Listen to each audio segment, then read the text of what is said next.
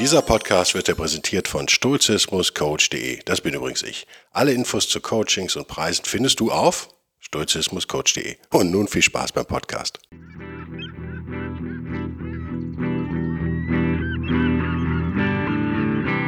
Der wilde Stoiker.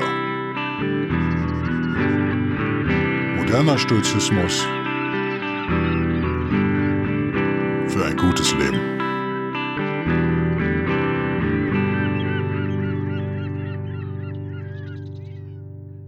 Hallo und herzlich willkommen zu einer neuen Ausgabe von Der Wilde Stoiker, einer, die ich sehr früh morgens aufnehme. Ein paar Stunden vor der Ausstrahlung, freitags früh, äh, weil ich echt eine harte Woche hatte. Ich will mich aber nicht beschweren, ich finde es super, aber ich habe 10, 12 Stunden am Tag gearbeitet im Moment. Das wird ab heute Abend alles besser, sagte er, sich seinen Optimismus erhaltend. Na, muss man ja auch, muss man auch.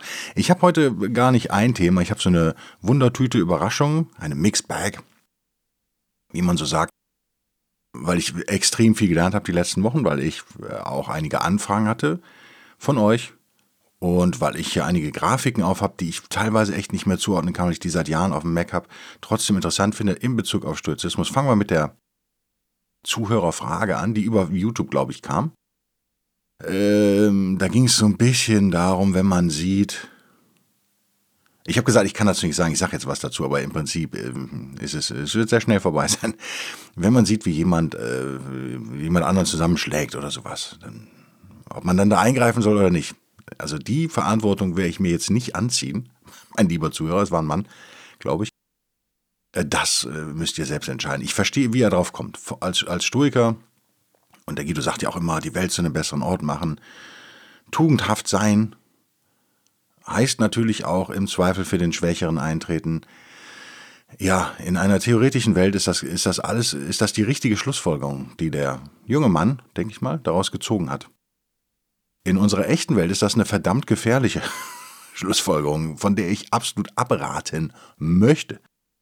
Ich habe jetzt nicht so eine wahnsinnige Kampfsporterfahrung, aber so ein bisschen habe ich auch gemacht. Als Kind mit Judo angefangen, dann irgendwann Kenjutsu gemacht, also Schwertkampf japanischen mit, mit so. Dann äh, kenne ich Kickbox, oder kenne ich kenne immer noch Kickboxer. Ich kenne Leute aus dem Wing Chun. Rede mit denen viel darüber, trainiere da selber nicht so mit. Also äh, kenne auch Boxer, einen eh, ehemaligen Schwergewichtler und so weiter. Also ich bin so in dem Thema so ein bisschen drin, weniger aktiv, aber intellektuell so ein bisschen drin. Schau mir natürlich auch was ab von denen, irgendwelche Techniken oder so. Und was ich, was ich gelernt habe, ich glaube, die Geschichte habe ich schon mal erzählt, Kenjutsu versus Kendo, äh, der Weg gegen den, die Kunst. Äh, ich habe es, glaube ich, schon mal erzählt, aber ganz kurz, was man. Äh, Im Englischen heißt das Paralysis by Analysis sozusagen. Also man ist gelähmt, weil man zu viel weiß.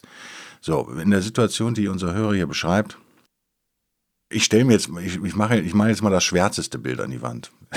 ist ja Prämeditatio malorum sozusagen. Ähm, da kommt also dieser junge Mann gerade aus dem Kino, ähm, spät abends, er konnte nicht schlafen, ist ins Kino gegangen, Spätvorstellung, kommt um 1 Uhr aus dem Kino.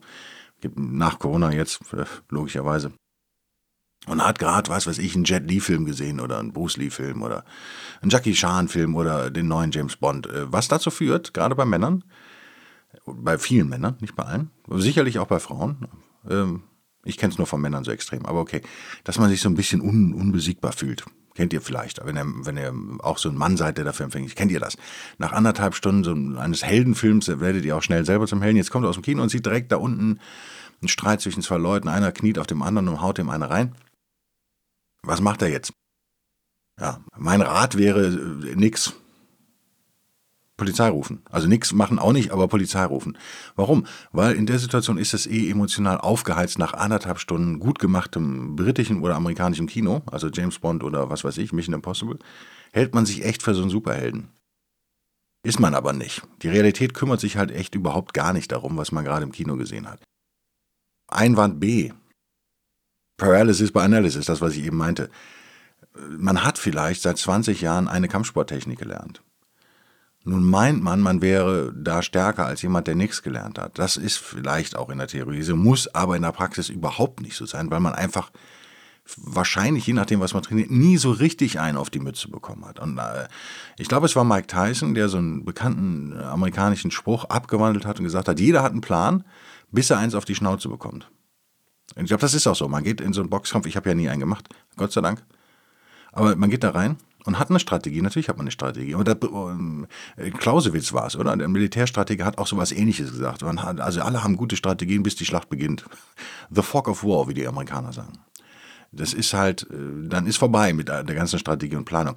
Und äh, das, die Gefahr besteht wahrscheinlich auch im Eins gegen Eins. So. Einwand C. Was, wenn der andere vielleicht von dem Untenliegenden angegriffen wurde und sich selber nur verteidigt? Also, ne? Einwand C ist, ihr wisst überhaupt nicht, was da gerade passiert. Einwand D, wenn ihr versucht, diese zwei Leute zu trennen, kann es echt gut sein, dass die sich gegen euch beide wenden. Das wollt ihr auf keinen Fall. Einwand E ist eben die, die Kampfsporterfahrung mag euch täuschen, wenn der andere auf Drogen ist zum Beispiel, ist der mehr oder weniger schmerzfrei. Es nützt also überhaupt nichts, wenn ihr dem eine reinhaut. Das merkt er gar nicht. Das macht ihn eher noch wütender und noch stärker. Also Leute auf Drogen sind extrem stark für eine kurze Zeit. Aber eine kurze Zeit reicht ja da völlig aus. Also abschließend, ihr wisst nicht, was euch erwartet. Ihr wisst nicht, worauf ihr euch einlasst. Das ist überhaupt nicht rational. Es ist nicht vernünftig. Ich verstehe diesen tugendhaften Wunsch dahinter. Man will was Gutes tun, aber das ist vielleicht die Haupterkenntnis. Ihr wisst, wisst überhaupt nicht, ob ihr was Gutes tut. Ihr wisst es nicht. Deswegen mein Rat, wenn ihr ein Handy habt, was funktioniert, ruft die Polizei, beobachtet das aus der Distanz, wenn möglich. Ihr könnt verbal versuchen, euch einzumischen. Manchmal hilft das ja schon, wenn man die anschaut, hey, ne? manchmal hören sie ja dann auf. Dann müsst ihr wahrscheinlich dann ziemlich schnell rennen. Also es kann nicht sein, dass ihr euch selber in Gefahr begebt, sozusagen. In meinen Augen ist das nicht vernünftig. Und auch, ja, nur begrenzt tugendhaft, weil ihr einfach nicht die Situation kennt. Ihr könnt es nicht beurteilen von außen in Millisekundenschnelle. Das dazu zu diesem Thema. Lasst uns das an dieser Stelle abschließen. Es ist eine individuelle Entscheidung, die man äh, Fall zu Fall selber treffen muss. Ich bin im Moment echt äh, hart eingespannt. Ich baue ja dieses, ich weiß nicht, ob das finanziell klappt, aber ich versuche dieses Podcast-Studio da zu bauen. Ich habe ja auf, auf äh, Patreon und auf Locals und ich glaube auf Facebook auch und wahrscheinlich auch auf Instagram mal so ein Foto ge gezeigt wie das da aussieht. Es sieht wirr, wild aus, weil ich ja, angefangen habe, alles von den Wänden zu reißen, sozusagen. Als nächstes reise ich alles von den Bühnen. Das wird noch Wochen dauern, weil ich das alles alleine mache, mehr oder weniger. Und total Muskelkater bekommen habe, natürlich von dem Quatsch. Also ich weiß, kann pro Tag immer nur eine Stunde nach der Arbeit da was machen, wenn so. Ja, bin so ein bisschen da. Äh, habe ich mich vielleicht etwas übernommen? Keine Ahnung. Wird man sehen, wird man sehen, wird man sehen. Fakt ist aber, ich habe ein schönes Meme hier auf, wir wissen nicht, ob es fake ist oder nicht. Was so ein bisschen aber, äh, was äh, lustig ist, aber auch sehr stoisch, finde ich. Man sieht links den Manager von Elvis Presley mit, mit einem jungen, dünnen, schlanken, gut aussehenden Elvis Presley, der trotzdem ziemliche Koteletten hat. Leider. Und rechts sieht man einen, einen Button. Ihr kennt diese Metall, die kleinen runden Metallbuttons zum Anstecken. I hate Elvis steht da drauf. Und in dem Meme wird behauptet, dass der Manager von Elvis Presley diese Badges verkauft hat, um aus den Leuten, die keine Elvis-Merchandise gekauft haben zu der Zeit, auch noch Geld rauszuholen. Das kann man jetzt so negativ formulieren. Ach, Kapitalismus ist so schlecht. Ich finde es eigentlich ziemlich witzig. Ich finde es ziemlich witzig, weil er erkannt hat, es wird immer diesen Prozentsatz Elvis-Hasser wahrscheinlich auch geben. Je mehr Erfolg sein Schützling da also hatte, desto klarer wurde auch, dass es immer Leute geben wird, die den nicht mögen. Und die ähm, keine Ahnung, damals waren ja auch extreme Zeiten. Wir denken immer, wir leben in extremen Zeiten, aber überlegt euch, was passierte, nachdem John Lennon gesagt hat, die Beatles sind größer als, als Jesus. Da wurden dann Tausende, wenn nicht Zehntausende, im Bible-Belt der USA zumindest, Zehntausende äh, Beatles-Platten ver verbrannt, was natürlich kommerziell gesehen ziemlich gut war. also ich, ich habe bis heute nicht verstanden, wie man damit die Beatles jetzt schädigen wollte, indem man ihre Platten verbrennt und dann werden dann wahrscheinlich von den Kindern, dessen, denen die Platten gehört haben, denn die Leute, die verbrennen, hören die ja sowieso nicht, seien wir ehrlich, äh, werden dann neue Platten gekauft. Also der Markt regelt, würde man da als Liberaler sagen. Und äh, ich finde, finde diese äh, augenzwinkernde, wenn das Meme stimmt, wir hoffen einfach mal, dass es stimmt, augenzwinkernde, unterhaltsame, witzige, clevere und kapitalistische Art, auf diesen Hass zu reagieren, der Erfolg, den der Erfolg zwangsläufig mit sich bringt, würde ich behaupten. Ich habe jetzt auch noch mal einen Podcast gehört mit einem amerikanischen Schriftsteller, der meint das auch. Also es ist, es ist zwangsläufig so. Mit jedem Buch, was du da verkaufst, und äh, das gilt für alle, ob das Podcaster sind oder Filmstars, und es werden absurdeste Anschuldigungen ja auch. Äh, in dem Fall war es so, dass eine Kanadierin wirklich behauptet, er würde sie stalken. Er würde über, die Grenze fahren und sehen. Aber es ist beweisbar nicht der Fall. Der Mann wohnt in Kalifornien, am anderen Ende der Welt sozusagen. Es hindert die aber nicht, das zu behaupten. Und solche Leute zieht ihr an. Also Erfolg zieht auch Verrückte an. Das ist einfach so. Ist, ist eine schöne, schöne Art, darauf zu reagieren, oder? Finde ich. Nächster Punkt. Ihr merkt, heute ist ordentlich was los im Podcast. Ich habe irgendwo einen Screenshot mal gemacht von einer Grafik oder einem Meme, äh, vor Jahren leider, deswegen weiß ich überhaupt nicht, was ich traue das Massimo Piclucci zu, ich bin mir aber nicht sicher. Da hat jemand Ancient Stoicism und Modern Stoicism gegenübergestellt. So groß sind die Unterschiede dann ähm, tatsächlich nicht. Man merkt aber, dass das so ein bisschen abschwächt. Also links steht dann zum Beispiel, The universe is built rationally and is ruled by cause and effect. Das Universum ist also rational aufgebaut und von äh, Ursache und Wirkung äh, regiert. Und rechts steht, the universe is either built or can be understood and lived rationally and is ruled by cause and effect. Also er hat es einfach nur eingeschränkt. Das Universum ist entweder rational aufgebaut oder kann rational verstanden werden. Es ist einfach so ein bisschen so eine moderne Einschränkung von The Universe is Built Rationally. Ich lese ja gerade, äh, oder habe der vor einigen Wochen beendet, den David Deutsch und lese den nochmal. Darf man den David nennen, muss ich David sagen. David Deutsch. Er ist ja Israeli, also Jude, der in Oxford lernt. Wahrscheinlich nennen ihn alle David, er kennt es nicht mehr anders. Ich weiß gar nicht, was die Israelis sagen. Sagen die David oder sagen die, sagen David, oder? David Deutsch? Ist wahrscheinlich besser. Der ja aus einer extrem äh, wissenschaftlich-philosophischen Sicht da kommt, ein riesiger Karl Popper-Fan ist, der natürlich so etwas wie Stoizismus auch als Aberglauben abtut. Und abtun tut das, ich glaube, er tut es irgendwo auch. Aber er geht da nicht groß drauf ein, ist, glaube ich, ein Satz nur. Daher diese Einschränkung, denke ich mal. Das ist eben der Punkt. Es geht da um Erkenntnistheorie. Das ist ein hochkomplexes Thema. Ich werde dazu auf jeden Fall noch mal mindestens einen Podcast machen, wahrscheinlich mehrere. Aber ihr merkt, es ist nicht so leicht zu beantworten. Die Frage, Stoizismus ist ja Determinismus. Das ist etwas, mit dem ich mich auch schwer tue. Ich habe dazu ja mindestens mal einen Podcast schon gemacht, den müsstet ihr dann nochmal hören, wenn ihr das Thema nicht kennt, sonst rennt uns hier die Zeit zu sehr weg. Der mich aber nicht daran hindert, die positiven Dinge im Stoizismus für mich zu benutzen. Und das, was mir nochmal klar geworden ist die letzten Wochen, ist, die Haupt, es gibt eigentlich so zwei Hauptkritiken an, an, an Stoizismus. Und ich werde auch nochmal einen eigenen Podcast dazu machen, was ich kritisch finde äh, an, an, äh, an, an Stoizismus. Und das meiste, aber wirklich 90 Prozent, beziehen sich da natürlich auf die Physik.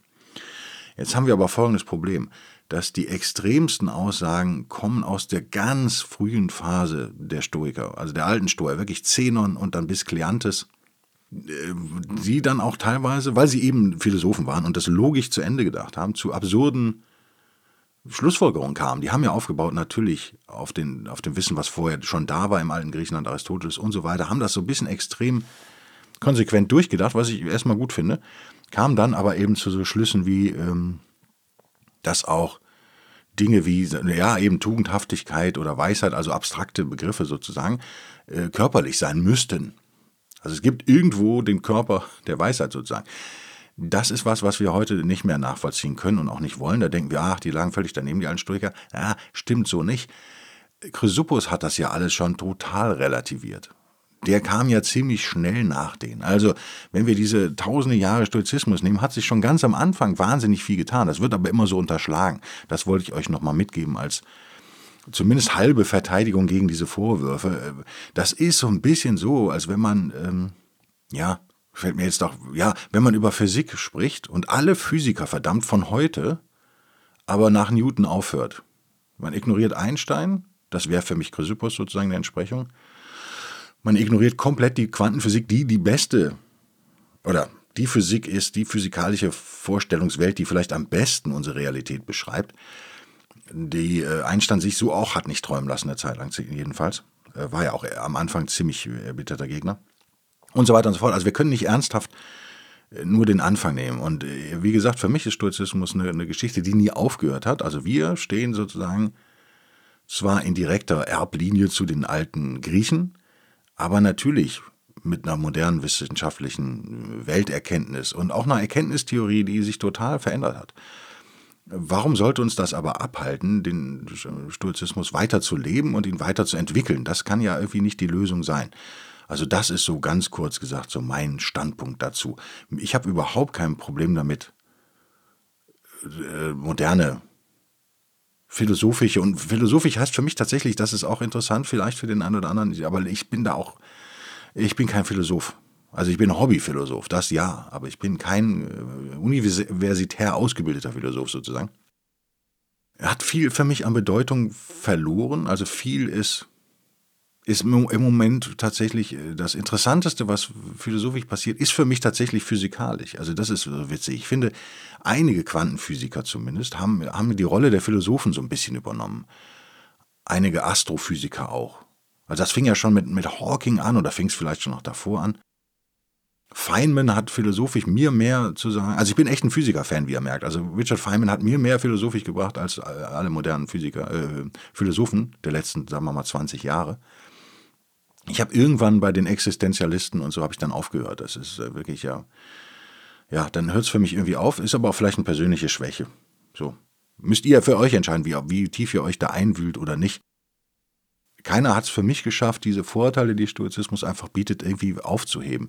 Und am Ende äh, denke ich auch viel über diese Geschichte Simulation nach. Also leben wir in einer Simulation oder nicht? David Deutsch sagt an zwei Stellen eindeutig nein, tun wir nicht diese, das sind die zwei Stellen, oder vielleicht verstehe ich so fünf Stellen in dem Buch nicht, das sind zwei davon. Also das steht echt auf der, meiner To-Do-Liste noch hier. Das muss ich kapieren, was er da meint. Und ich geb, es gibt einige Punkte, wo ich ihm widerspreche. Also ich bin nicht so ein Fanboy, also ich sage nicht, alles ist da richtig oder so. Aber er ist ja schon ein verdammtes Genie, anders kann man es nicht sagen. Dieser äh, Rundumschlag gefällt mir extrem gut. Ähm, ich bin mir da nicht so sicher und ich bin am Ende bin ich dann sturig, also bleiben wir mal kurz bei der Simulationstheorie. Es ist halt heute eine gemischte Wundertüte, eine, ein Parforce-Ritt oder wie sagt man? Also ich reite mich hier durch die Themen, aber da müsst ihr durch, sonst müsst ihr ausmachen jetzt. Das ist wild. Ähm, es hängt aber alles irgendwie mit Stoizismus zusammen, das kann ich euch versprechen. Ihr kennt die Simulationstheorie, die, jetzt mal vereinfacht gesagt, die hat sich auch weiterentwickelt. Läuft die ungefähr so, ihr bekommt mit, wie Computertechnologien sich äh, verbessern, wie schnell das geht. Also alle x Jahre haben wir eine Verdopplung der Rechenleistung und alle y Jahre haben wir eine Verdopplung der Speicherleistung und bla bla bla. Alles wird immer kleiner und schneller und hast du nicht gesehen, die, Takte, die Taktzahlen gehen höher.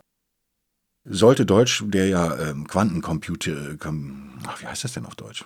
Sagen wir mal Quantencomputerforscher ist, recht haben und viele seiner Kollegen auch, wenn wir irgendwann Quantencomputer haben, die das Ding tatsächlich äh, äh, explodieren lassen, sozusagen, diesen Wissenfortschritt. Also wenn man all das im Auge behält, kommt man zu dem Schluss, dass ähm, in nicht allzu ferner Zukunft die Rechenleistung wahrscheinlich ausreichen wird, um eine Simulation unserer Welt sozusagen zu erschaffen, die auch glaubhaft ist.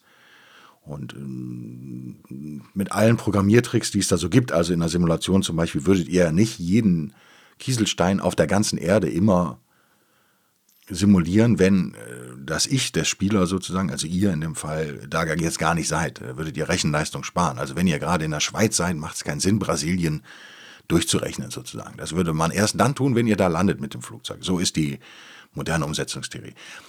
Die Theorie sagt dann weiter, wenn das also technisch möglich ist, das wäre so der zweite große Schritt, wird es auch irgendwann gemacht, dem würde ich zustimmen. Alles, was technisch möglich ist, wird tatsächlich irgendwann von irgendwem gemacht. Und ich habe damit auch kein Problem weil das nennt sich Fortschritt. So. Also es wird irgendwann Simulationen geben. Das fing ja an mit der PlayStation letztendlich schon The Sims und diese ganzen Sachen. Äh, SimCity, diese ganzen Simulationsgames. Sehr bescheiden, die werden immer realistischer, ähm, kann man immer realistischer machen. Also äh, der Weg ist da schon vorgezeichnet. Kann ich unterschreiben? A, ja, es wird mal sowas geben. B, wenn es das gibt, wird es auch gemacht, würde ich auch zustimmen. C, wenn wir davon ausgehen, in Zukunft wird es die Rechenleistung geben und es wird gemacht, rechnen wir jetzt einfach mal hoch und wir leben nur in einer Welt, in einem Universum sozusagen, dann gibt es in Zukunft viel mehr simulierte Universen als echte. Das ist jetzt die philosophisch-logische Schlussfolgerung daraus. Wesentlich mehr. Wesentlich mehr. Was im Klartext bedeutet, die Chance, dass wir in einer Simulation leben, ist dieser Theorie nach höher als die, dass wir in der echten Welt leben. Das so jetzt echt in flacher und kurzer Form mal die, die Simulationstheorie äh, rausgehauen an euch. Äh, lustiger Gedanke kann man sich beschäftigen. Wie gesagt, es gibt auch klar starken Widerspruch. Äh, David Deutsch, mit dem ich ja gerade mich beschäftige, sagt, nö, Blödsinn. Äh, aus Physikersicht und aus Quantenphysikersicht finde ich gut. Verstehe ich aber nicht in, in letzter Konsequenz. Ich verstehe das im Detail noch nicht. Das war mir aber an, beim ersten Durchlesen auch nicht so wichtig. Ich habe da einfach ein dickes Fragezeichen in das Buch gemalt und äh, werd, kann die Stelle schnell wiederfinden und werde darauf rumkauen und werde mir Kritiker von Deutsch auch angucken. Ich werde auch gucken, was haben die Simulationstheoretiker zu erwidern. Vielleicht gibt es ja eine gute Erwiderung darauf. Und werde mir dann meine Meinung bilden oder auch nicht. Als Stoiker stelle ich mir immer die Frage, hm, was macht es eigentlich für einen Unterschied für mich? Ob ich in einer Simulation lebe oder nicht. Und das ist letztendlich, da bin ich dann bei Deutsch wahrscheinlich. Also so gefühlsmäßig ist das mein Vorwurf, mein intuitiver Vorwurf an die Simulationstheoretiker. Ist es nicht einfach nur eine Verschiebung? Wir haben in den alten Philosophien, nehmen wir Stoizismus, weil da sind wir nur gerade, haben wir einen Determinismus. Und dann haben wir danach die Eingott-Religion, die eben den Gott an diese Stelle stellen. Da könnte man sagen, haben die Stoiker auch die Natur, Zeus, Gott, ja. Äh, es gibt so eine Metaebene in jedem Fall. Es gibt das Leben und darüber gibt es so eine Metaebene. Irgendeiner, der da entscheidet. Und letztendlich könnte man jetzt auch hingehen und sagen, ja, aber in der Simulationstheorie ist es ja nichts anderes, oder? Wir haben ja auch wieder, wir machen eine Metaebene auf. Der Programmierer oder ich würde sagen in dem Fall der Spieler sozusagen, der Mensch, der euch spielt, euer Leben spielt sozusagen das bringt mir philosophisch nicht so viel. Ging es nicht eher darum, auch mal von diesen Metaebenen wegzukommen, so ein bisschen? Und ist es nicht so, dass wir nur äh, die Grenze des Verständlichen sozusagen ist ja ist nun mal der Tod und wir, wir stellen einfach was als Trost, haben wir diese Grenze erschreckt uns und als Trost stellen wir da jetzt was hinter und sagen, ja, aber klar, der Tod ist die Grenze, aber da gibt es ja noch Gott. Naja, ah okay. Und ist es nicht genau das Gleiche, dass wir sagen, ja, wir haben, wir sind gefangen in der Simulation, aber dahinter gibt es noch eine Realität. Also das gefällt mir daran nicht. Das ist immer so ein bisschen billig, oder? Man stellt eine Realität hinter der Realität. Und ich glaube, da bin ich bei Deutsch, dass wir versuchen sollten, diese Realität zu verstehen. Und dann gibt es noch ein ganz stoisches Argument von mir persönlich. Ähm, wen kümmert's? Wäre das Zwei-Wort-Argument. Oder was soll's? Wenn ich in der Simulation lebe, ändert sich ja für mich überhaupt nichts. Oder? Durch das Wissen, dass das so ist, würde sich für mich ja eigentlich überhaupt nichts ändern. Mein Leben wäre das gleiche und in der gleichen, im gleichen Universum. Und ob das in Universum nun real oder virtuell ist, ist ja für mich völlig unerheblich. Also das ist so die ganz relaxte, stoische Art daran zu gehen. Finde ich eigentlich, will ich nicht, euch zumindest nicht vorenthalten, dass das meine persönliche äh, Guido Dumbatz vielleicht, mag sein, der es intellektuell nicht komplett durchdrungen hat, mag sein, aber meine persönliche Art, mit solchen Dingen umzugehen, ich finde es intellektuell spannend und unterhaltsam. Ich denke gerne über solche Dinge nach, wie die Simulationstheorie. Ich finde sie extrem spannend. Aber natürlich fragt man sich immer sofort, das ist eben der Punkt, kann ich die Simulation als Spieler beeinflussen? Das ist doch die eigentlich interessante Frage. Und das ist, dann sind wir ganz schnell bei der, bei der Idee, bei der Eingott-Religiösen sozusagen, die dann auch sagen, ja, wenn ich dann bete, habe ich zwar, ich habe zwar diesen allmächtigen Gott und auch irgendwie einen Determinismus ja auch im Christentum, aber wenn ich bete, kann ich so einen Rückkanal aufmachen, sozusagen am Funkgerät kann ich den Sprechknopf drücken und dann hoffen zumindest, dass ich äh, dafür in irgendeiner Form ja, belohnt werde. Wahrscheinlich erwartet man ja was Gutes, aber in jedem Fall irgendwie eine Änderung im System bewirken kann, dadurch. Das ist ja die Idee von Beten und allen diesen Dingen ich habe das schon extrem intelligente Leute auch sagen, hören nicht so einfach, wie ich es jetzt dargestellt habe. Die merken es vielleicht dann teilweise nicht, weil Intelligenz schützt uns nicht vor Dummheit, wie ihr wisst. Das ist nicht wahr. Das ist einfach nicht so. Äh, für mich ist das philosophisch unbefriedigend. Es ist ein bisschen, ja, dumm ist echt ein hartes Wort, aber es ist so ein bisschen so, hm. Ich verstehe es aber menschlich total. Also man muss so ein bisschen schizo da agieren. Äh, und wenn es mir total schlecht gehen würde, die Todesdiagnose kommt, hast du nicht gesehen, wer weiß, ob ich nicht auch sowas machen würde. Warum denn nicht? Man hat ja auch nichts zu verlieren. Aber da muss man unterscheiden zwischen dem Alltagsmodus und dem Philosophiemodus in dem Fall. Normal versuche ich das in Einklang zu bringen, wie ihr wisst. Und sage ja immer, Stoizismus ist eine, realitätsnahe Philosophie, ist eine äh, lebensnahe Philosophie. Ja, aber wir alle sind Menschen. Wir machen Fehler und wir haben Schwächen. Und diese Schwächen leben wir halt auch mal aus. So. Ich kann es total verstehen, dass man eine Metaebene einführt, weil es tröstet. Und dann kann ich natürlich auch verstehen, dass man daraufhin den Wunsch bekommt, dass man irgendwie diese Metaebene beeinflussen kann. Ist es philosophisch sinnvoll? Ist es realistisch? Ja, wahrscheinlich nicht. Stand heute. Und das, das ist eben der Punkt. Wenn ich mir diese Grafik hier nochmal äh, aufmache, sind nicht, das ist ja auch ein, ich bin mir sicher, also ich weiß es nicht. Ich glaube, dass es Piglucci war, ich bin mir nicht sicher. Es steht hier links wieder bei Ancient Stoicism, Follow Nature in Klammern Cosmic and Human. Und rechts steht bei Modern Stoicism, Follow the Facts about the Cosmos and Human Condition. Ihr merkt, was er da gemacht hat, ist einmal Folge der Natur, das wäre der alte sturche Weg, und er hat es variiert zu, oder sie, wir wissen ja überhaupt nicht, wer es war, vielleicht war es auch eine sie. Folge den Fakten über den Kosmos und äh, die menschliche Kondition, also der, wie der Mensch gemacht ist, heißt für mich nichts anderes als den Versuch, was sind denn die Fakten über den Kosmos und the human condition? Das sind ja, das ist eben Erkenntnis, wissenschaftliche Erkenntnis, Fortschritt. Wir lernen was über den Kosmos und wir lernen was über uns. Und diesen Fakten sollten wir als Stoiker folgen. So diese Grafik, ne? Ist das auch meine Meinung? Ja, absolut. Absolut. Deswegen nenne ich diesen Podcast ja auch immer modernen Stoizismus. Ich bin mir absolut, absolut, tausendprozentig sicher, wenn Chrysippus heute leben würde, wenn diesen Kulturschock überleben würde, ihn wie Captain America auftauen würden, würde er sich äh, sehr für Wissenschaft interessieren. Und ich würde das auch Zenon, von dem wir nicht so wahnsinnig viel wissen wie jetzt über Chrysippus, aber dem würde ich das auch unterstellen. Der wäre natürlich an Wissenschaft interessiert. Und jemand wie Marcus Aurelius wäre mit Sicherheit an Medizin interessiert. Da würde ich echt, wäre ich mir sehr, sehr, sehr, sehr sicher. Und natürlich würden sie weiter in diesem philosophischen, äh, stoizistischen System versuchen zu arbeiten und das in Einklang zu bringen. Also mir reicht es überhaupt nicht, und das, das ist vielleicht ein Vorwurf an Deutsch, immer Sachen so abzutun, also nur weil ein Detail falsch ist, ist nicht das ganze System falsch. Das ist, ist völlig klar. Aber ihr merkt, mein Steckenpferd im Moment ist tatsächlich gutes, sauberes Denken. Das ist auch was, was mir echt am Herzen liegt für euch. Ich habe die schöne Diskussion gehört jetzt in den USA. Ich habe so gelacht, weil es so menschlich ist. Nicht, nicht arrogant gelacht. Nicht, dass ihr mich falsch versteht. Nicht arrogant gelacht. Aber ich selbst falle auf sowas auch ein, ab und an mal wenigstens.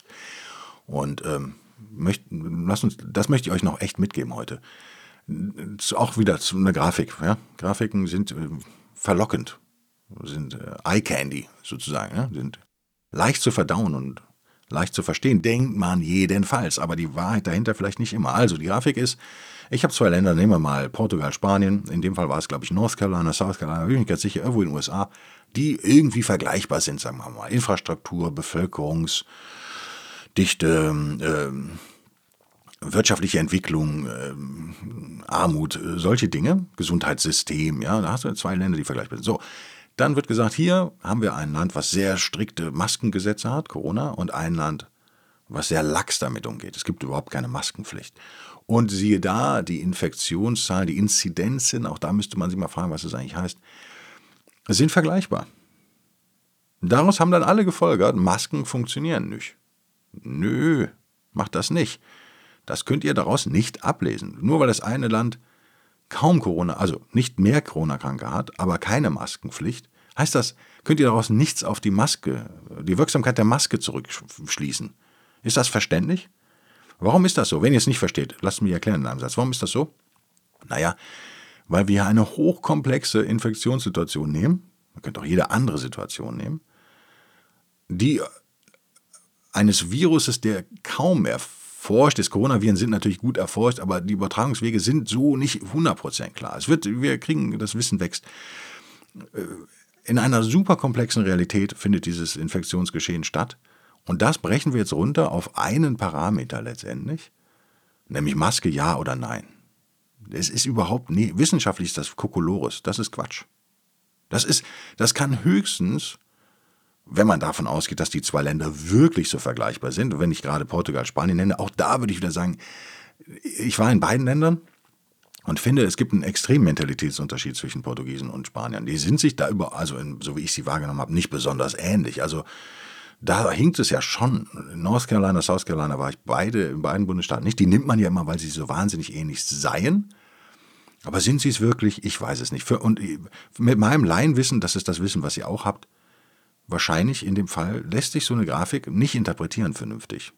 Was kann es aber sein wissenschaftlich? Sollten wir deswegen, sollten wir, wenn diese Erkenntnis da jetzt im Raum steht, ich habe hier also zwei Zahlen und die stelle ich jetzt grafisch dar, nämlich einmal die Inzidenz und einmal Maskenpflicht, ja, nein, ist es ja nicht völlig sinnlos, dann sollten wir, dann ist das ein Hinweis für uns, dass es sich vielleicht lohnt, da mal näher hinzuschauen. Ja, also Tests zu machen, äh, Freilandtests zu machen, Labortests zu machen mit Masken und Viren, die wir gut kennen, die Infektionsgeschehen, die wir gut nachvollziehen können, seit Jahrzehnten nachvollziehen und so weiter. Und das, ihr merkt, dann wird es wissenschaftlich und dann wird es mühsam.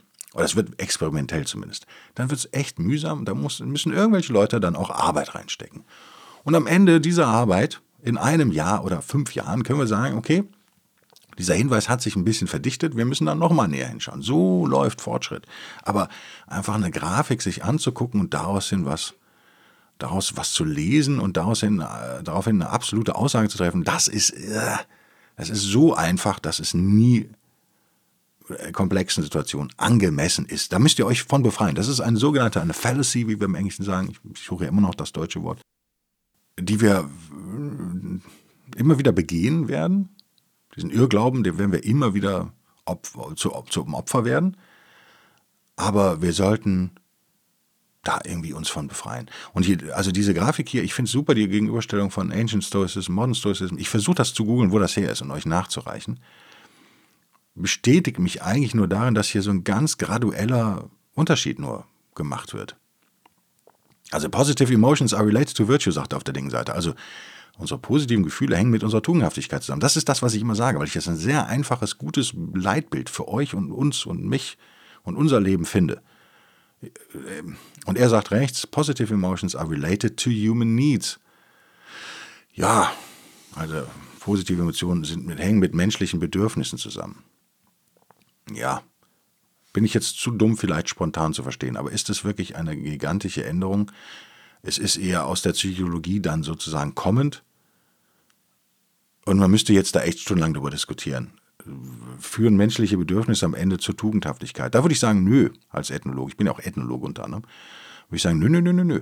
Es gibt menschliche Bedürfnisse, die alles andere als tugendhaft sind. Da wäre ich dann knallhart alter Stoiker wiederum. Ihr merkt, da würde ich jetzt springen. Da würde ich ausnahmsweise mal aus dieser rechten Spalte in die linke springen sagen, nee, da bleibe ich bei den alten Stoikern und sage, unsere positiven Gefühle sind sozusagen Belohnungen, die wir bekommen über, durch unsere Tugendhaftigkeit.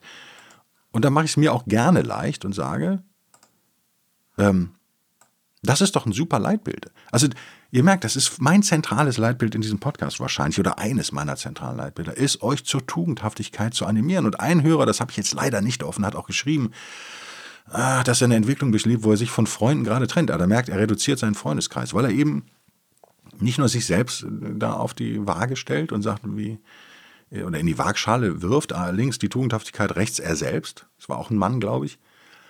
Weil wenn es eine Dame war, möge sie mir verzeihen.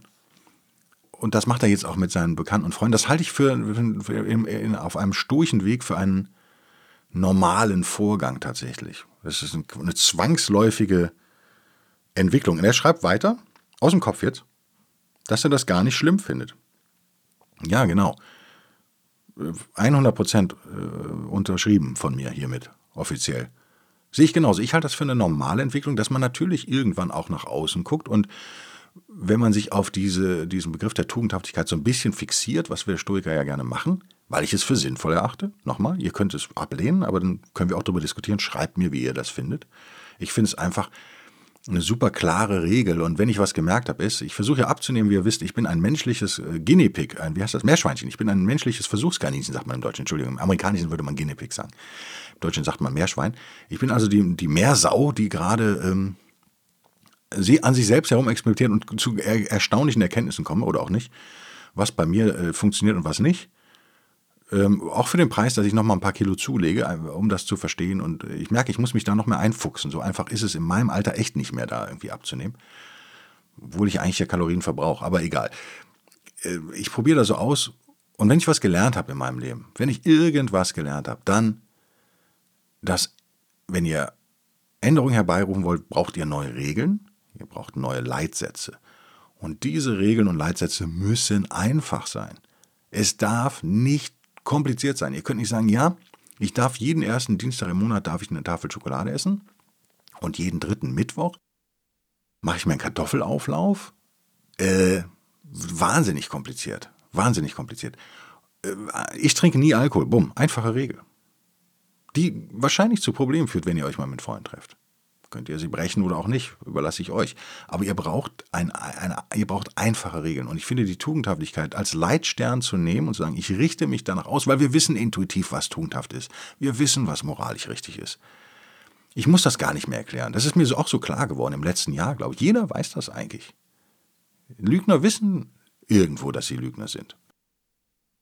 Wenn wir das tun und die wir stellen die als Leitstern da oben hin, haben wir es einfach. Wir können alle Entscheidungen, beruflich, privat, in Liebesdingen, äh, in allen Dingen, können wir daraufhin abklopfen und sagen, ist, wäre es eine tugendhafte Sache, wenn ich A mache oder B? Und dann macht man halt das Tugendhafte oder Frau. Das ist nicht kompliziert. Deswegen mag ich das. Aber bitte schreibt mir mal, wie ihr das findet.